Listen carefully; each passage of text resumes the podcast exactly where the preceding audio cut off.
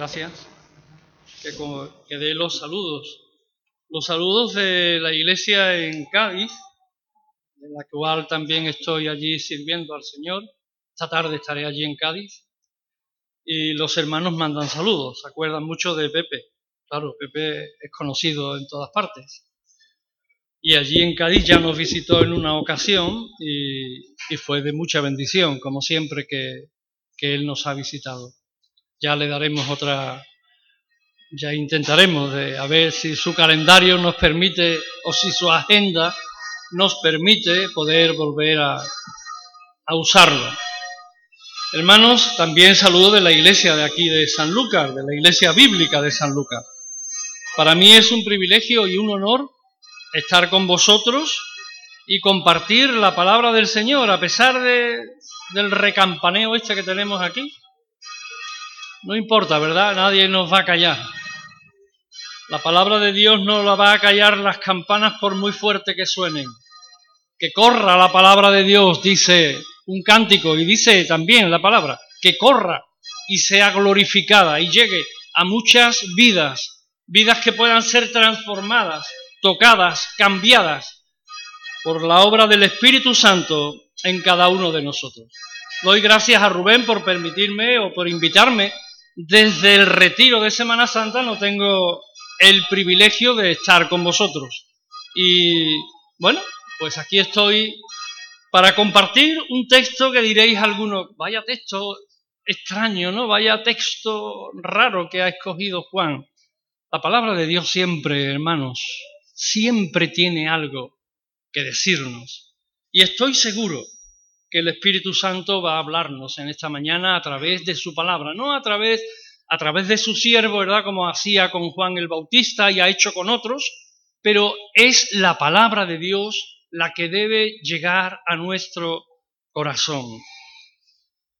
No cesaba de dar vueltas este hombre en la oficina y, y el hombre no dejaba de preguntarse por qué actué tan cruelmente con mi hijo pequeño él no razona igual que yo, ¿verdad? Los niños pequeños no razonan igual que nosotros. Julio no, no salía el hombre de su asombro por el error cometido en la mañana. Se dejó arrastrar por la rabia que a veces a los padres nos dejamos arrastrar por la rabia o por el enfado, ¿verdad? Y golpeó a su hijo de manera imprudente. Ahora estaba en una encrucijada ahora estaba en una situación de dolor y sin salida. Pero no es el único caso. Marisa estaba incrédula mirando el diagnóstico del médico. La prueba que le habían hecho corroboraba que estaba embarazada. ¿En qué momento, dice ella, me dejé convencer por Alberto? ¿Ahora qué voy a hacer? En ese estado. Sus días de atrás de alegría, de gozo, ¿verdad? Ahora estaban enturbiados, se habían empañado y un horizonte un tanto desesperanzador se abría delante de ella. Pero no es el único caso. En otro lugar, a Julián le llegaron las facturas de compras realizadas el mes anterior. Muchas compras. La cifra era desorbitante. Se rasca la cabeza el hombre pensando aquellos zapatos de promoción que me compré y que me costaron un dinero, ahí están, debajo de la cama no los usa porque al final no le quedaban bien, le hacían daño. Su mujer, por otro lado, un vestido muy caro, muy costoso que le compró, allí estaba porque no le gustaba el color y ya lo había pagado. Y ahora se encuentra que el pobre no sabe cómo pagar las cuentas. Decisiones, hermanos, decisiones. En la vida tomamos decisiones. Sabéis de qué hablo, ¿verdad? No tendré que explicar qué significa la palabra decisión. En nuestra libertad como seres humanos tomamos decisiones. Una sola palabra con un alcance muy grande, muy amplio. Si decidimos apropiadamente, tendremos éxito en el presente y en el futuro. Pero si obramos locamente, como muchas veces obramos, vendrán momentos de angustia, vendrán momentos de preocupación. La razón, no dejamos que Dios guíe nuestro andar. No dejamos que Dios controle nuestra vida. Somos autosuficientes. Somos libres y tomamos decisiones. Y el salmista en el Salmo 37, versículo 5, nos deja una perla de las muchas perlas que contiene la palabra de Dios. Y dice, encomienda a Jehová tu camino. Y confía en Él. Y Él ¿Encomendamos al Señor nuestro camino, hermanos? ¿O tomamos decisiones a lo loco? sin tener en cuenta las consecuencias de nuestras decisiones. Pero este interesante tema debemos abordarlo, quiero abordarlo, con una segunda perspectiva. Los héroes que toman decisiones acertadas. Héroes que toman decisiones buenas, aunque aunque eso les perjudique, aunque eso les haga daño, decisiones. Hay muchos héroes anónimos. Muchas veces he pensado que la historia no es justa. A veces la historia, hermanos, estoy convencido, aparentemente, ¿verdad? Porque Dios tiene otros planes y otros propósitos, pero aparentemente la historia a veces no es justa y nos muestra a hombres y mujeres destacados, pero por alguna extraña razón secuestran en el anonimato a muchos que son los verdaderos héroes y cuyas acciones terminan en el anonimato. Antes de entrar en el personaje que quiero entrar, poner un ejemplo. Hay muchos en la Biblia y seguramente en la vida muchos más. Abel, por ejemplo un personaje bíblico. Su nombre significa eh, soplo, nada. Como dice Salomón en Eclesiastés, vanidad de vanidades, todo es vanidad. Es como decir soplo de soplos, Abel de Abeles, no es nada. Pero él, en el anonimato, él fue el protagonista de la historia. Él hizo lo bueno delante de Dios. Él le dio a Dios lo mejor de su cosecha. No solamente le dio su cosecha, le dio lo mejor. Pero Abel desaparece de la historia injustamente, ¿verdad? Y podríamos ver muchos eh, hombres y dar muchos ejemplos específicos, pero quiero remitirme a un episodio que hemos leído de la vida del rey David, su caída espiritual y moral cuando se dejó arrastrar por la pasión y los deseos de la carne, hermanos, y la actitud valerosa y hasta heroica de uno de sus fieles servidores, Urias.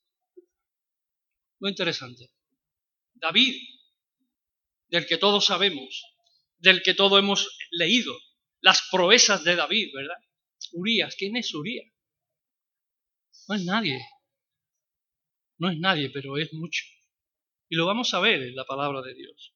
Cuando el rey Saúl pecó delante de Dios, lo que a la postre determinó el comienzo del fin de su reinado, el profeta Samuel le explicó que Dios tenía dispuesto una persona que iba a sucederle. Y eso lo podéis ver en en primera de Samuel 13. Dice el texto 13, versículos 13 y 14.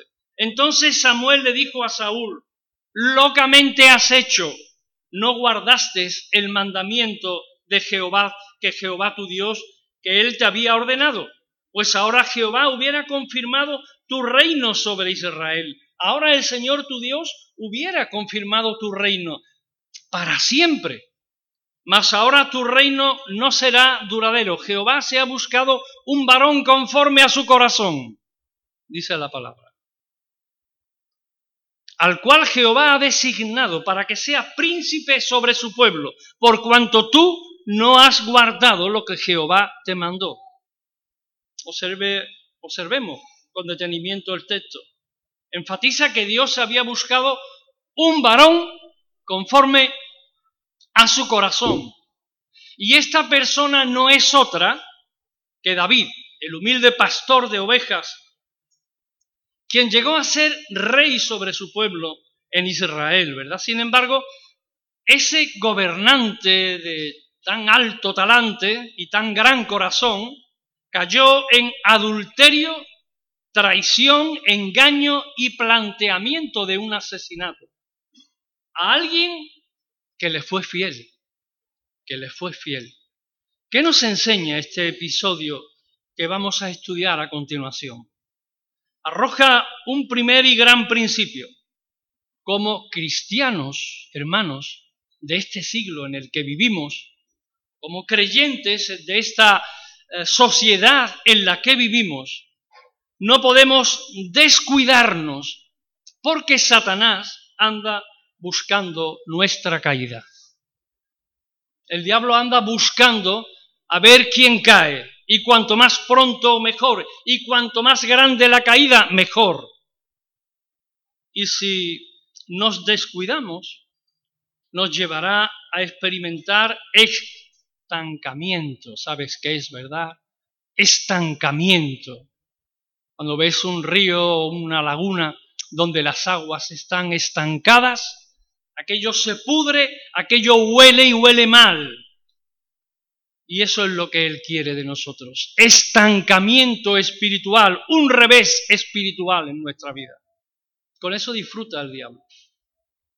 Él busca que caigamos. Él busca el mal en la vida del creyente. Él odia todo lo que Dios ama. Él te odia a ti, porque Dios te ama. Y Él me odia a mí porque Dios me ama. Hay que tener mucho cuidado, hermanos, porque algunas veces en las iglesias oyes cosas, ¿verdad? Y, oímos hablar, hermanos, como que somos muy autosuficientes. Cuidado con la autosuficiencia, como lo advirtió el apóstol Pablo. No es buena consejera para la vida del creyente la autosuficiencia. En Primera de Corintios 10:12 nos deja otra perla el apóstol Pablo. Por tanto, el que piense que está firme ¿verdad? El que piense que sabe dónde está y que nadie lo va a mover de su sitio, el que piense, que otra cosa es que realmente sea así.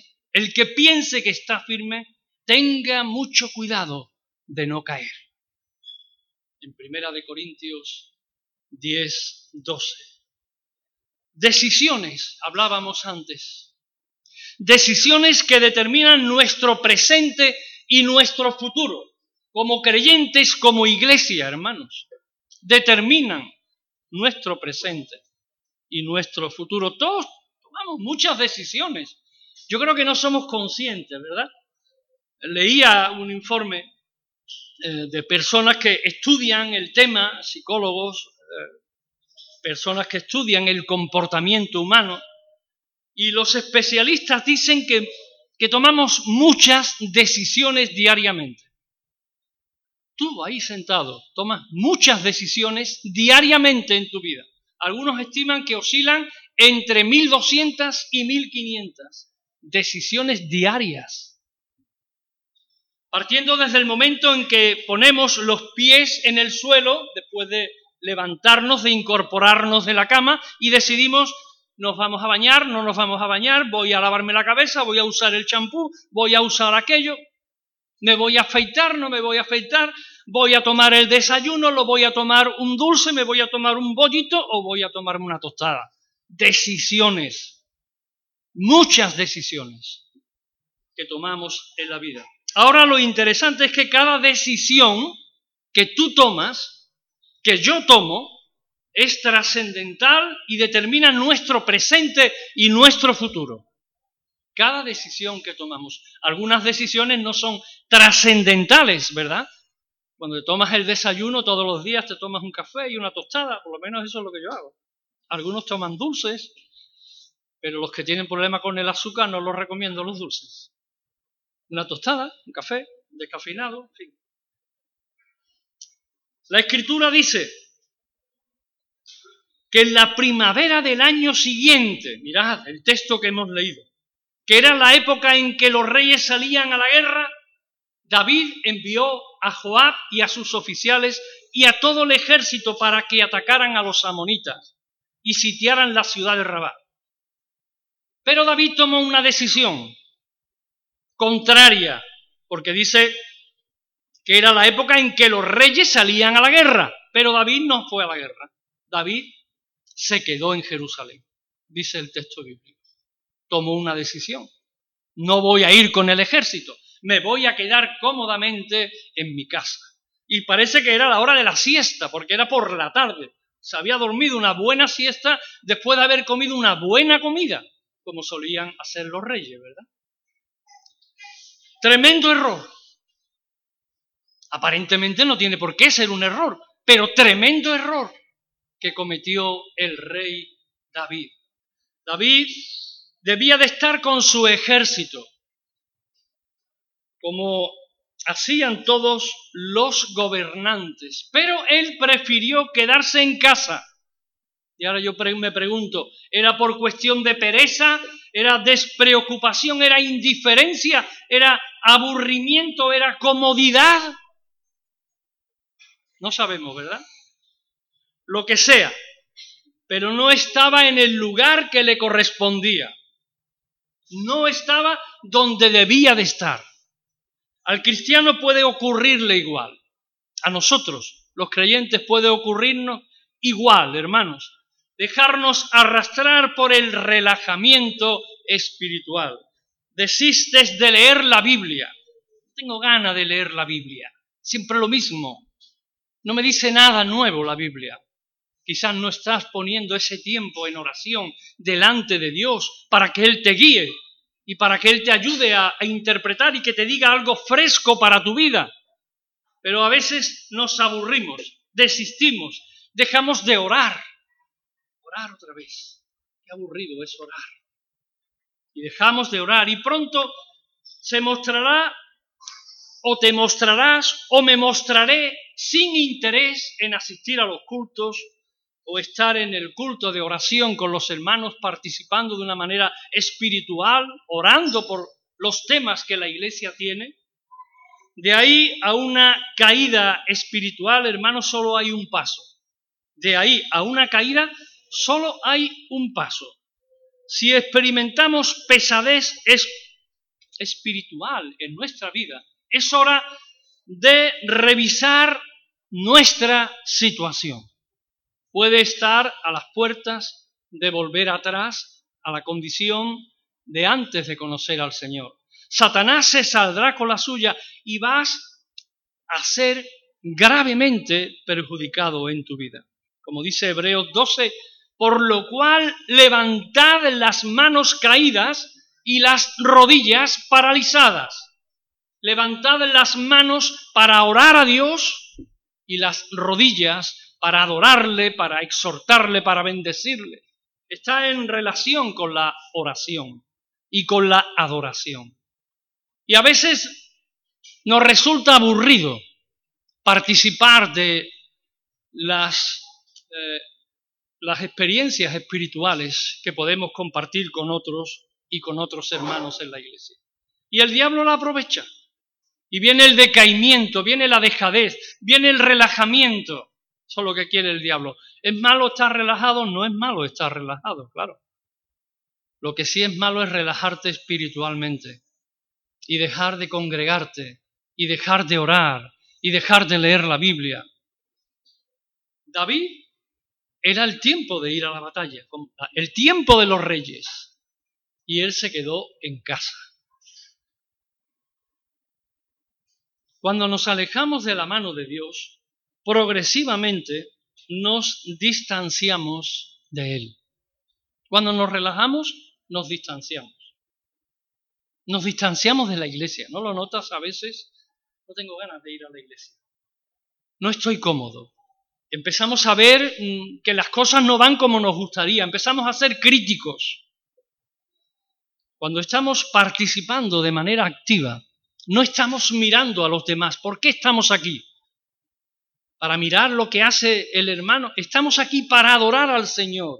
Y nuestros ojos tienen que estar en Él y no en los demás. Pero cuando estamos eh, alejados del Señor, nuestros ojos no están en Él, están en los demás. Y es muy fácil criticar. Y es muy fácil observar. Y es muy fácil distanciarnos del Señor y después de los hermanos. Y después de la siesta, mientras su ejército luchaba contra los amonitas, el monarca vio a una mujer hermosa en la distancia. Averiguó de quién se trataba, dice el texto, y pese a saber que era casada con uno de sus militares, pese a saber que era la esposa de uno que estaba sirviéndole. Dice Samuel, segunda de Samuel 11, los versículos 4 y 5. Envió David mensajeros y la tomó, y vino a él y él durmió con ella sin problema de, conciencia, sin problema de, de, pensar que no estaba agradando a Dios, porque el último versículo de, este capítulo 27 es muy claro. Dios no aprueba el comportamiento de David. Dice, fue desagradable ante los ojos de Jehová. Que quede muy claro. Dios no está justificando el comportamiento de David. Él está totalmente en desacuerdo con ese comportamiento y después en el capítulo siguiente le amonesta con Natán. Pensamos, Dios parece que aquí no hace nada. Parece que ante el pecado, ante nuestro pecado, que Dios pasa del pecado y no pasa del pecado. A Dios le duele nuestro pecado. Y a Dios le duele el pecado de David, su siervo, ese hombre que era conforme a su corazón fue desagradable ante los ojos de Jehová, que quede claro. Pero si cedemos terreno a Satanás como él se dio terreno, él no pierde el tiempo. El diablo no pierde el tiempo y enreda a quienes atrapa en sus redes para llevarlos a una espiral sin fondo hacia abajo. Y es necesario permanecer vigilantes, vigilantes, hermanos. El apóstol Pedro advierte, Primera de Pedro 5, 8, tengan cuidado y estén siempre alerta, pues su enemigo el diablo anda como león rugiente buscando a quien devorar. El diablo te está buscando. No te quepa duda. Y cuando más cómodo estás en tu vida, quizás es porque al diablo no le interesas, porque quizás tu vida no está honrando al Señor. Pero si el diablo te está atacando, quizás sea porque le estás molestando, porque tu vida, tu comportamiento, tu testimonio está siendo un desagradable al diablo, pero agradable a los ojos del Señor. El, el, rey David tomó la decisión más desacertada que se puede tomar. Una decisión, como estamos diciendo. Decisiones. ¿Cuántas tomas todos los días acertadas y desacertadas? Él tomó una decisión desacertada, abrió la puerta al enemigo y cayó en una sucesión de errores que fueron determinantes. Mirad lo que os digo, determinantes en su presente y en su futuro, que se vio marcado por los hechos dolorosos, además en su propia vida familiar, en su propia descendencia, en sus propios hijos, afectada totalmente, como leía nuestro hermano David, eh, Rubén, con respecto a los hijos, ¿verdad? Son un gozo, son una alegría. Para David fue un desastre.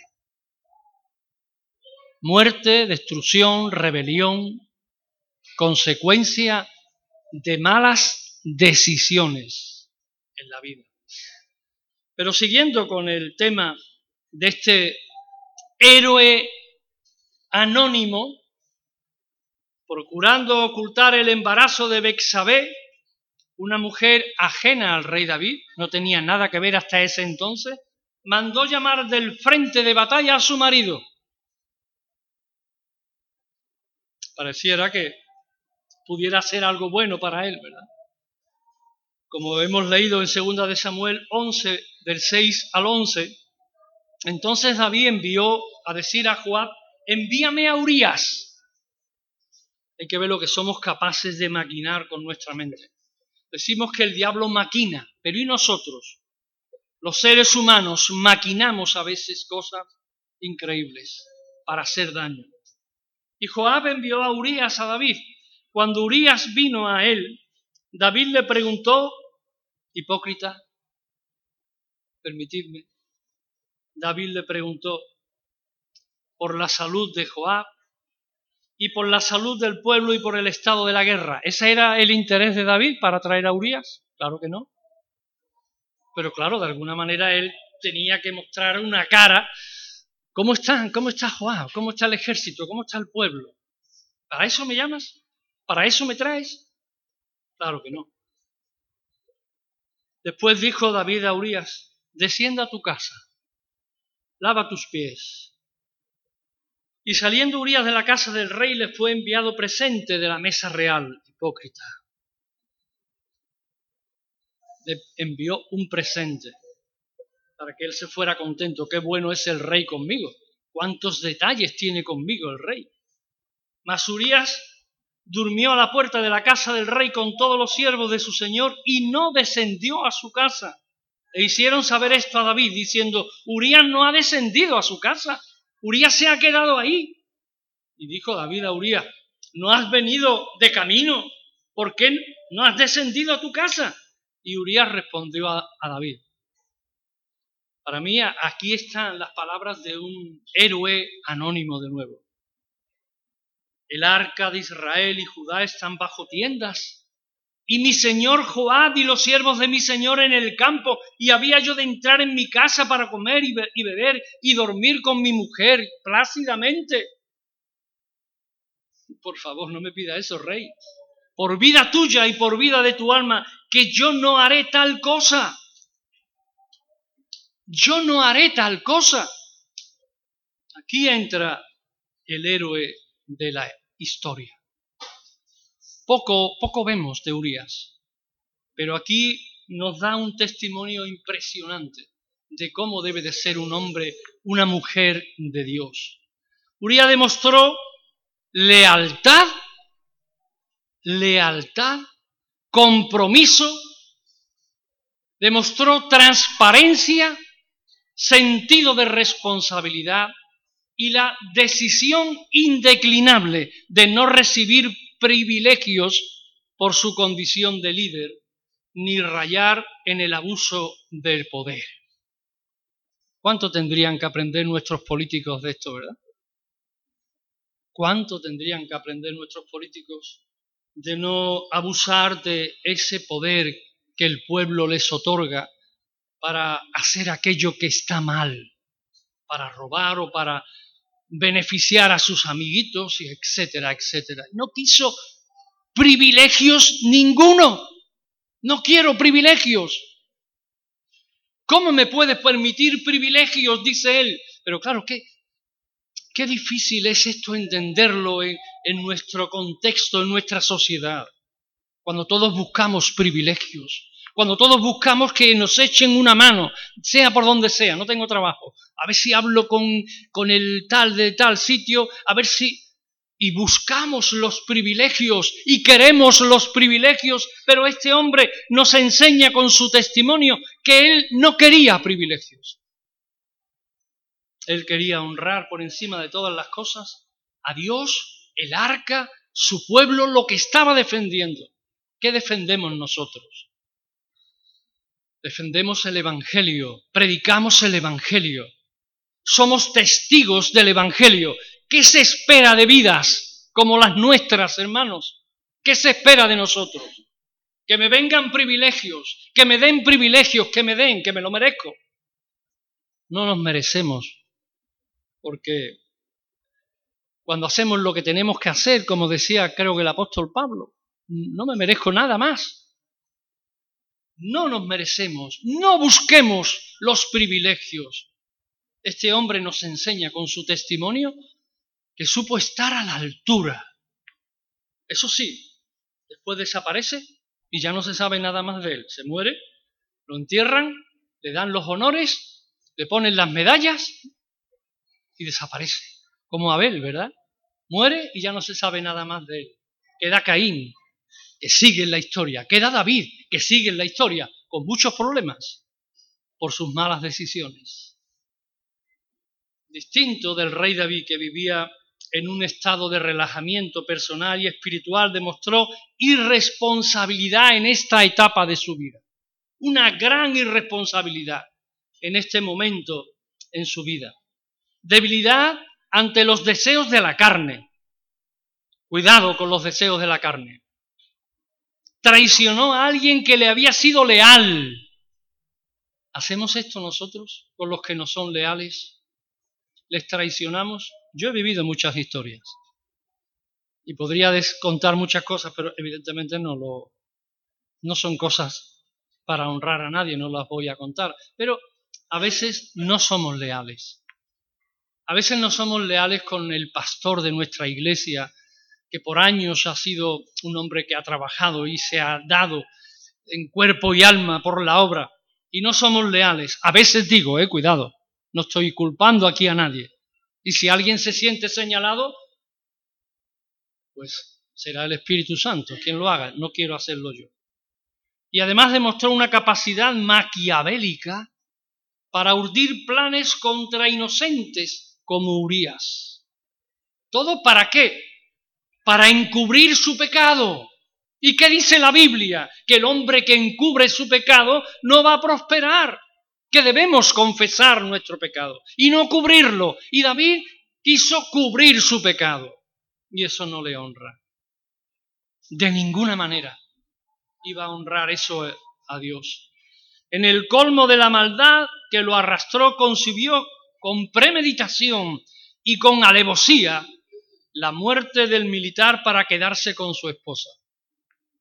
Así dice el texto en los versos 14 y 15 al día siguiente David escribió una carta para Joab y se la envió por medio de Urias. Qué desfachatez, ¿verdad?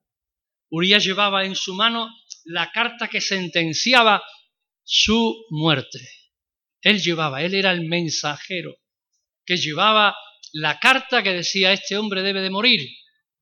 ¿Por qué? ¿Cuál es su crimen?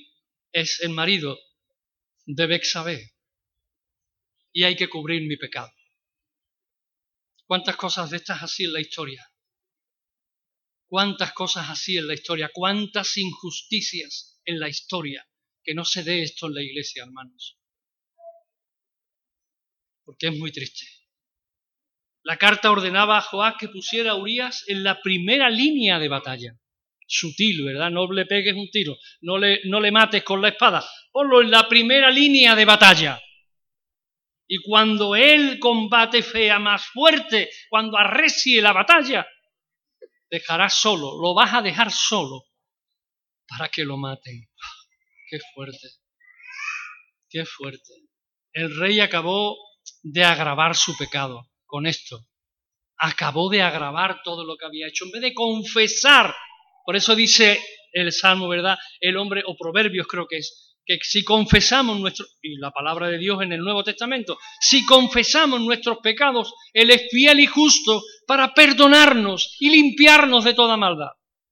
Pero nosotros muchas veces queremos cubrir nuestro pecado. Hemos hecho algo mal y, y lo queremos cubrir, lo queremos embadurnar para que los demás no lo vean. Pero Dios lo ve.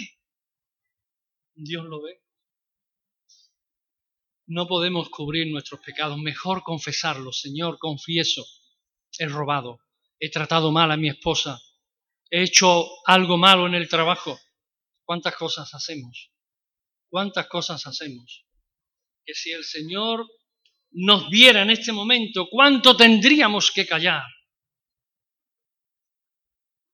En consecuencia, en esta consecuencia de pecado en la vida de David puede apreciarse desde, el capítulo 12 hasta el 24 del segundo libro de Samuel, los años del rey se vieron seriamente empañados, como he dicho antes, sus hijos. Primero uno viola a su hermana, Amón a Tamar. Después Absalón mata a Amón. Después Absalón usurpa el trono.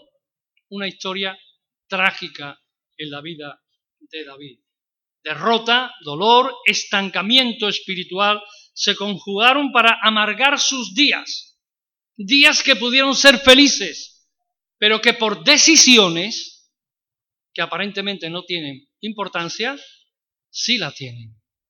Y la tuvieron en la vida de, David. Urias fue el verdadero héroe de esta, de esta época en la vida del rey David.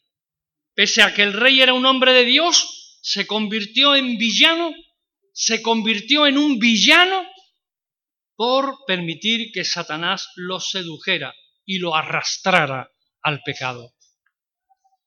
Nuestra sociedad reclama hombres y mujeres con sólidos principios que los lleven a actuar de manera coherente, hermanos, de manera coherente con aquello que predicamos. Predicamos a Cristo y a veces con nuestras acciones matamos el mensaje que sale por nuestra boca. Debemos tener mucho cuidado. Firmes debemos de estar en nuestras convicciones de fe que permanezcamos alerta frente a los asedios del adversario de nuestras vidas y que no caigamos ante sus acechanzas y sus seducciones. Cuidado, hermanos. El mensaje del Evangelio está muy claro. Cuidado. Predica el Evangelio. Vive el Evangelio. No solo lo prediques, vívelo. Sé un ejemplo de honestidad, de honradez en tu vida como persona, no importa, jóvenes, mayores, todos tenemos una tarea que dar y que realizar. Recuérdalo, es importante afianzarnos en Dios y procurar su dirección, la dirección de Dios en nuestra vida para tomar las decisiones apropiadas y no las incorrectas. Un error hoy determina un fracaso presente y una derrota sostenida en el tiempo. Y esto no es lo que Dios quiere para nuestra vida. Él nos ha llamado a tener vidas y vidas abundantes, vidas en victoria, no en derrota. No nos ha llamado el Señor, no ha muerto en una cruz y ha resucitado de una tumba para que vivamos en derrota, sino para que vivamos en la verdad del Evangelio. Y si tenemos pecado, nadie aquí puede tirar la primera piedra, porque todos somos pecadores, Confiesa tu pecado a Dios. No lo ocultes y no quiera taparlo con otra cosa más y con otra cosa más. Cuando te das cuenta te se ha ido de las manos. No tienes control ninguno sobre ello. La mejor decisión de todo ser humano que se apreste a luchar y a librar esa lucha con el diablo es recibir a Jesucristo en tu corazón. Si no lo has hecho, si no has recibido a Cristo en tu corazón, te falta ese paso. Te falta ese paso importante y crucial en tu vida. Dalo hoy. Cree en Cristo. Él puede salvar tu vida. Él puede transformar tu vida.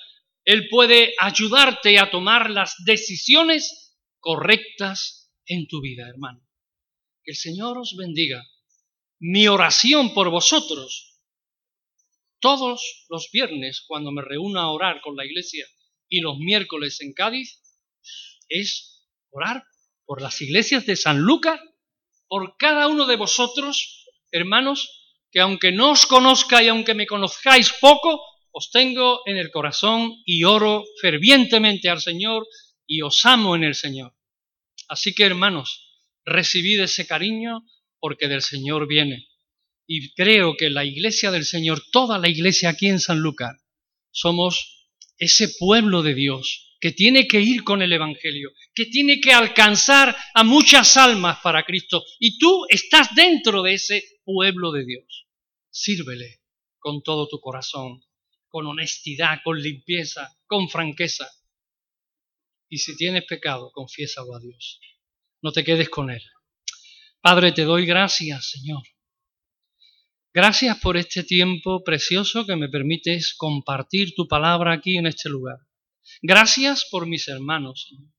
Te ruego que les bendigas, que les ayudes a entender la grandeza del Evangelio, Señor, que, que abras nuestro corazón, nuestro entendimiento, para que podamos comprender lo alto, lo grande, lo sublime de tu amor, lo sublime de tu Evangelio, tu obra perfecta y preciosa en favor de cada uno de nosotros. Toca, Señor, los corazones necesitados de ti en esta mañana. Quebranta, Señor, quebranta y trae nuevas criaturas, Señor, a tu pueblo bendito. Que tu obra crezca, Señor, que nosotros menguemos para tu gloria y para tu honra. En el nombre de Jesús. Amén.